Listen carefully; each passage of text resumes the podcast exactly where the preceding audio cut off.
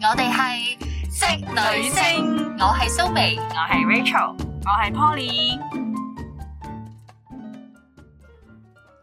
嗱，今集咧我哋就講一啲大家都有少少興趣嘅嘢啦，就係、關於收納嘅技巧。嗱，大家知唔知咩叫收納？就係、簡單啲嚟講咧。係啦，就就冇咗啦。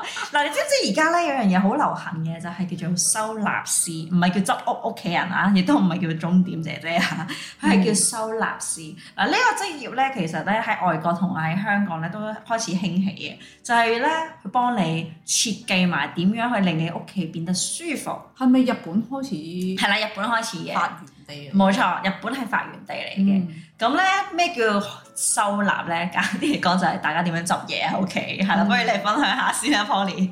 誒嗱誒屋企咧，我只能夠收納我自己間房嘅啫，因為我細佬或者我媽間房唔輪到我管理啦。係。公共地方咧，我好難過分去管理 嘅，執完咧即係你都會有人破壞嘅。咁我就誒、呃我我會誒、呃即係訂一啲即係嗰啲砌嗰啲箱咧，嗯可以砌成一個櫃咁樣樣嘅，嗯嗯嗯就係嗰啲其實即係你譬如去淘寶嗰啲，你會見到好多呢啲類收納箱。係收納箱，收納箱一格格咁一樣，格格砌嘅自己，砌砌係啊係啊完之後就可以搭埋搭埋，好似積木嗯咁、lego 咁樣啦。冇砌錯砌完就變咗好似一個櫃咁樣啦。咁我就呃誒啱啱誒今年年頭嘅時候咧，就嗯就訂咗幾個呢啲咁嘅櫃啦。係咁就將我個睡房入邊嗰啲比較唔整齊嘅嘢咧，就全部擺晒入去。嗯咁而家咧，我個睡房就好整齊啦，嗯因為我將唔要嘅全部抌晒。係跟住有用嗰啲我就分門別類咁樣，即係呢卡就擺啲咩，呢卡就擺啲咩，好清晰咁樣。咁而家揾嘢會方便好多啦，同埋係冇咗好多唔要嘅雜物咧，你間屋會簡潔好，即係個房啊。咁我訂嘅時候咧，特登訂多咗兩三卡嘅，嗯兩三卡咧就擺咗出廳，係就俾我媽同我細佬咧，我哋擺一啲佢哋唔係好常用，但係擺到亂七八糟嘅嘢。嗯係啊，因為有好多時好多嘢咧，譬如啲好微細嘅雜物咧。係譬如我媽有陣時去嗰啲咩誒平安藥嗰啲咧，係係擺一堆咁 樣揾到唔啊，擺邊個係晒啊擺晒喺個鞋櫃嘅面嗰度咁 樣，有陳啲列又品咁樣係啊，啦，有啲咧就可能過咗期又唔知啊咁係嗯樣，咁我就將佢啲過期啲抌晒啦，跟住將佢嗰啲嘢全部擺下，呢堆又係腸胃藥，呢堆係咧就 supplement 咁係啊樣，係咁啊分開晒咁樣就好係啲咯。因為咧，我發覺咧有一樣嘢咧，就係我阿媽咧喺我我屋企咧係好中意執嘢。我阿媽咧個程度係一個月係要大執一次嘅個屋企，所以你每一次去我屋企咧都會覺得，誒啲嘢又唔同咗咁樣嘅。原因咧就係因為我阿媽係好中意執嘢，佢咧定期係會將所有嘢抌一次同會更新我一次媽同你嘅。阿媽相反，我媽好中意儲嘢， 我我去佢屋企。即係都唔俾抌啊咁咯。係啦，你阿媽咧就係誒呢樣嘢有用，呢樣嘢有用。喺我阿媽嗰度咧， 我阿媽好有呢個呢刻斷冇捨離，人要啊係啊斷捨離嘅 concept 嘅，佢係會話既然都冇用啊啦，有十年十應該應該話有起碼超過兩三個月冇用過嗰啲嘢咧，唔係藥物啦，除非必要嘅嘢啦，佢就會覺得佢冇用，跟住之後佢就會默默咁樣攞翻去其他地方或者送俾其他人咁樣咯，其送俾其他有需要嘅人咁樣咯。嗯所以我就覺得我媽咪呢樣嘢咧係幾好嘅，即係咧佢好明白咩係。係你好多？係啊，咩叫需要同真係咩叫做誒、呃真係想要咯，係啦。咁咧，我我自問我自己執嘢咧就唔係好叻嘅，不過有一樣嘢我遺傳到我阿媽一樣嘢咧，就係、我唔覺得我係要買少啲嘢，即係你當你買少咗好多嘢嘅時候咧，嗰樣嘢咧就唔會令你覺得啊呢樣嘢都好似有需要，呢樣嘢都好似有需要。因為咧，我最近睇過一個節目啦，就其實講真。如果當你真係覺得你冇得揀之下，你要揀三樣嘢，你覺得最重要嘅，你會揀啲咩？咁我就覺得啊，原來人生咧係可以好簡單嘅， 即係你簡潔人生啊！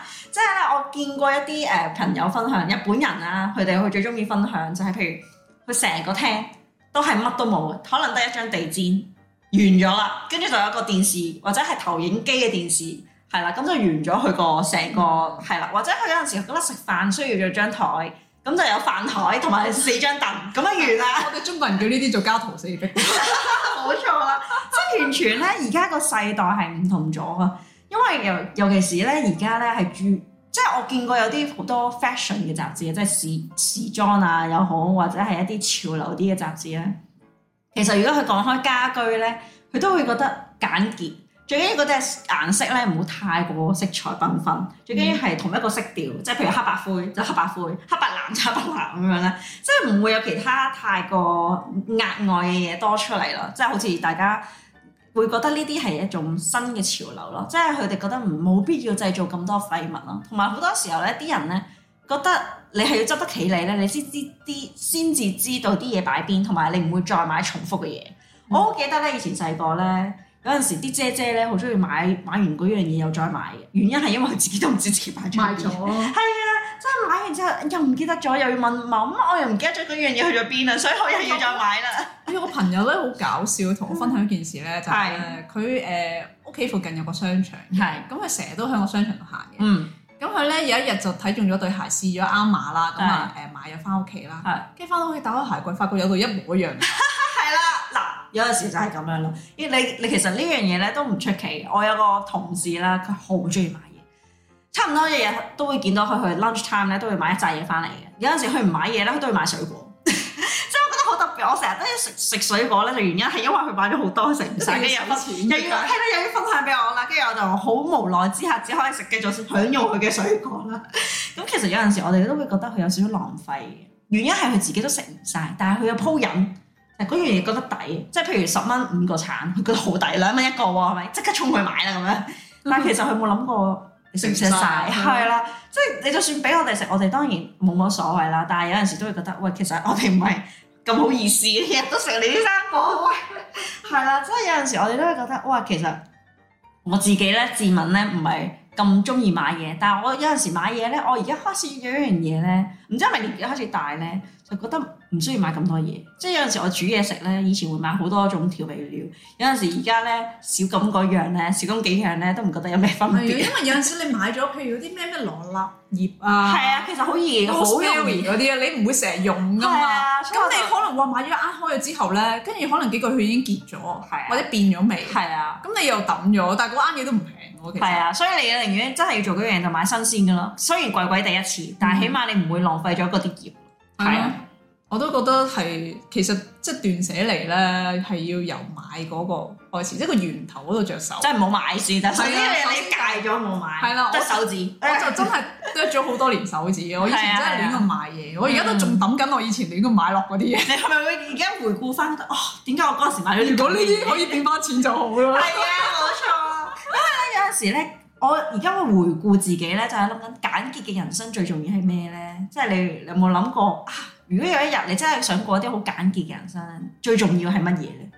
嗱，我成日都一向都諗一樣嘢咧，就係咧，即係如果 touch wood 好唔好彩，係我屋企等樓火燭，係啲嘢燒晒，係。我會唔會覺得冇所謂？係再重新建立過咁樣，我呢 定係好慶幸我可以重新嚟過啦咁樣。咁又唔會黐線嘅錢嚟噶嘛？係啊，但係保險啊嘛，而家世但界係上誒，我就會我就會覺得誒嗰啲係身外之物咯。嗯嗯，即係我唔會話誒、呃即係我以前聽過有個有有單新聞啦，就係講好多年前咪麥當勞咪有嗰啲咩換嗰啲斑點狗嗰啲公仔哦嘅，好咪、耐要儲一啊，百係隻。啊跟住有一次嗰個人就係屋企唔知火燭咧，燒晒啲一百佢話要衝入去救翻嗰一百零一隻嘅斑點狗出嚟，話儲咗好耐，好辛苦。誒、係我好慶幸我而家。冇呢樣我嘢屋企冇一樣嘢令我咁掛慮，即係如果啊，嗯我屋企火燭燒咗，我會覺得好可惜啊。咁樣係即係除咗屋企人，除我屋企人以上嘅嘢都可以啊，拜拜 啦咁樣。都可以，即係如果無奈嘅情況底下，我都可以捨棄。係啊，即係我覺得哦，衫燒晒咪燒晒咯，啲化嗯啊再妝品，再買過咪得咯，甚其實至乎即係比較值錢少少嘅，可能啲首飾啊嗰啲，唔係啊好彩係啊燒咗由佢咯，算咯。係啊係係即。係我會覺得誒，生命係平安係緊要，緊要開啲嗯開心健康係緊要過嗰啲身外之物。係冇所以我錯，而家就覺得我唔就係唔太追求買嗰啲嘢。係我以前一年買護膚 品咧，好瘋狂啊！係啊，護膚品同化妝品一年係可以使幾萬蚊。係啊，係係好誇張，其實你用唔晒㗎，但係唔知點解佢一有新嘅 packing，你就好想再去擁有佢係係啊嘛？哇好心靚啊，癮嚟嘅，心癮嚟好嘅。靚！我呢個粉底佢個面係玫瑰花，唔係女士係容易啲嘅，所以好多時候啲銷售都係因為女士咧，所以佢要識到女士嗰種即心係癮。男士咧咪有個心態咧，就係喂啲唇膏個望埋個架，隻隻差唔多色，都其係實唔同嘅深紅 baby，由深紅到淺紅到粉紅咁樣啦。係啊跟住佢會覺得點解要出咁多隻色咧？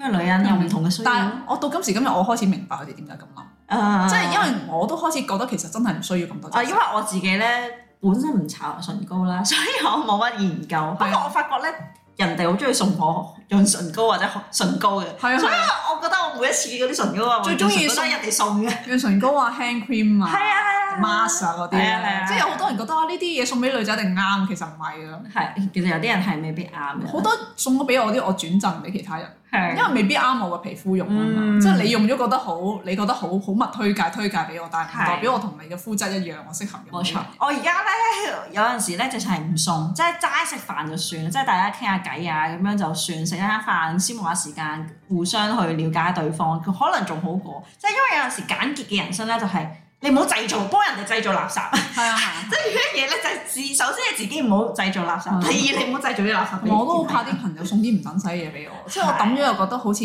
好可可惜，浪費。咗佢一番心意。係啊，但係你要我我因為你嘅心意 keep 住要打你嗰樣嘢，我又覺得嗱，我而家係興一樣嘢就係，譬如嗰樣嘢咧係唔擺得太耐啊，擺咗幾年之後咧，可能我真係需要抌之前啊，我會影一 張相。即係就即係代表，嗯，佢曾經我收存在咗過，我係啊係啊係啊係啊，即係我曾經存在過咁樣咯。嗯而家咧，我有一樣嘢咧，簡潔人生咧，我自己嘅定義咧就係、我希望係我想要嘅，譬如係花咯，即係我而家好中意買花。 不過咧，有一樣嘢我係會控制自己嘅價錢嘅，即係譬如嗯唔好太貴啦，我會特登衝去花墟買啦咁樣。但係我一個月淨係限制自己，淨係買一次，係啊係啊就係一個禮拜。即係嗰個天禮拜仲要係好嘅禮拜喎，即係你唔好落雨嗰一個禮拜你先去走去買其實花我喎。都覺得啱嘅，即係啊係你量入為出。係啊係啊係啊係啊係誒，尤其是即係女仔好容易洗大咗咧，係啊係，一去到嗰啲賣你中意嘅嘢嗰度就心花怒放。冇錯。譬如好似我咁，我以前好中意買化妝品、護膚品嘅。嗯譬如我我而家就會可能一年我 set 咗啊，我係有一錢不着咁樣。係啦，可能三千蚊咁係啊樣係樣啊，我唔理你買護膚品又好，買化妝品又好，三千蚊係個上限嚟㗎係啦。啊，你唔好再超過啊！咁我咪自己走去捨棄咯，嗯即係我都話我好需要呢真係嗰間樣 cream 嘅時候，呢間 cream 比較貴，咁我其他嘢就要捨棄買少啲啦，或者係買啲平啲㗎啦。係啊，因為其實講真，而家啲護膚品或者化妝品嘅 quality 其實真係好平均。因為全部都係廣告五成分千，蚊同五百蚊其實真係唔會爭得好遠，冇十倍嘅差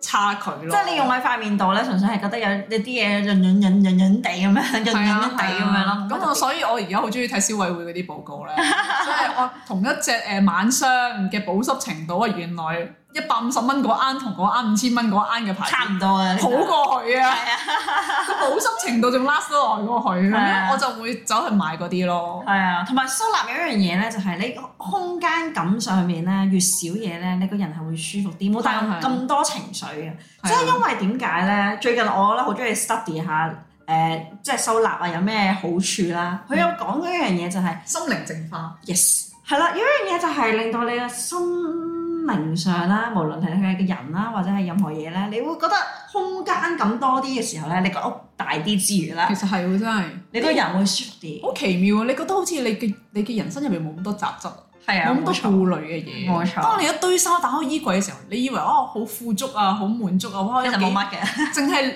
One Piece 都有二百條咁樣，但係係到你有二百條 One Piece 嘅時候，你 你就就會後悔。你追嚟追去都係嗰十條。係啊係啊其其實實嗰嗰一百九十條都係嘥嘅。嗱當然啦，我以前細個咧係會好渴望自己有個衣帽間，但係我後來思考過呢樣嘢之後咧，我發覺我係唔需要一個衣帽間，因為我衣帽間入邊係唔需要買擺咁多衫嘅。因為當你又擁有一個衣帽間嘅時候咧，你就會想辦法執爆佢。嗯，但係當你冇呢樣嘢嘅時候咧，你反而你會買少啲嘢，係啊你冇咁大個空間啊嘛。第一，你限住你自己嘅空間先，你個衣櫃又咁大細，即係啱啱好夠用就夠啦。即係其他嗰啲額外嘅衫褲鞋襪啊嗰啲，完全係唔需要過多嘅。同埋咧，我都好贊成有一個誒、呃我唔知係咪收納師講啦，但係佢話誒，即係當你整理好你個譬如衣你個衣帽冇櫃間，係衣帽櫃嗯係啦，啦衣櫃啦，個衣櫃啦，係譬如你係有誒三十條裙、二十條褲、誒五十件上身衫咁樣啦，咁你就要將呢個數目維持喺呢個。係啊，即係唔好多，定額不變係啊，唔好唔好變。如果你真係買咗兩條裙，你就要抌兩條舊兩嘅條裙裙。係。咁你唔想抌嘅你就唔好買。我話你聽啦，有一樣嘢咧，雖然我媽咧喺執嘢上面好好啦，但係佢喺衫嗰度咧，佢有少少唔捨得嘅。佢而家咧自從我嫁出之後咧，佢霸佔埋我衣櫃嘅一半，因為我有兩個衣櫃，佢而家霸佔咗我一其中一個衣櫃啦已經。嗯跟住咧，佢將所有嘅衫掉晒入去啦。跟住我就有一日我問我媽：媽咪啊，其實有好多你都唔着嘅喎。跟住佢就答咗一句：係啊，但係我都唔捨得抌。嗰陣時買嘅時候好貴嘅件衫咁樣啦。跟住我就反咗一下白眼啦。跟住我就同佢講：我話其實都過咗咁耐，嗰、個嗰個衫都唔係好值錢啦。 即係其實講真係有樣嘢叫折舊率嘅，即係你嗰個貴興咧，唔代表你二十年後都仍然興緊嗰樣係嘢。買入嗰個價嘛，以前都係。係啊，冇錯。所以有陣時咧，你千祈唔好因為唔捨得夠貴，不如倒不如你考慮下，每一次買嘅時候冇買啲咁貴嘅嘢。係啦，你應該咁你抌嘅時候就唔會咁心痛啊其啦。實你戒買嘢咧，最簡單方法唔係撳住你自己嗰個購買欲，你係諗緊呢件衫，譬如呢件衫我一千蚊買翻嚟，呢件係啊褸，我而家買咗俾咗錢，即刻抌咗佢，你捨唔捨得？冇錯，如果你唔捨得嘅，你就要諗下啦。哇！如果呢件衫我買翻嚟，可能今個冬季着十次，嗯，又或者其實着唔到十次，因為可能同一件褸你唔想俾人覺得你着嚟着去都嗰件。係啊咁你可能着五次或者着三次，跟住下一個冬季可能你肥咗瘦咗或者唔啱着，係或者啊，個都款要唔換興，換 size 噶嘛。一千蚊着三次，係啊，咁你覺得抵唔抵咧？要你抌咗佢，你捨唔捨得咧？如果你唔捨得抌咗呢一千蚊嘅，不如唔好買啦。係啊，不如買啲平啲嘅，幾百蚊、幾十蚊嗰啲啦。都最好唔好，因為係其實有啲人會覺得，啊、我一千蚊不如買三件三百蚊㗎啦，其實仲衰，你買多三因為件你嗰個嗰嗰樣三件都唔啱嗯晒。係啊，所以我而家咧買衫咧，誒、我可以講我唔買都得嘅，係，因為我我嘅衫我衣櫃嘅存貨係夠我着嘅，嗯嗯嗯，但係只不過有冇新鮮感咁解啫嘛，係。啊有冇 fashion 咁解啫嘛。係啦？咁所以我就會諗啦，如果依家我要再買衫咧，除咗我要抌我啲舊衫之外咧，我就係要呢件衫，我覺得係好中意我先買，冇錯我要打個分，即係起碼咧八十分以上我先會買，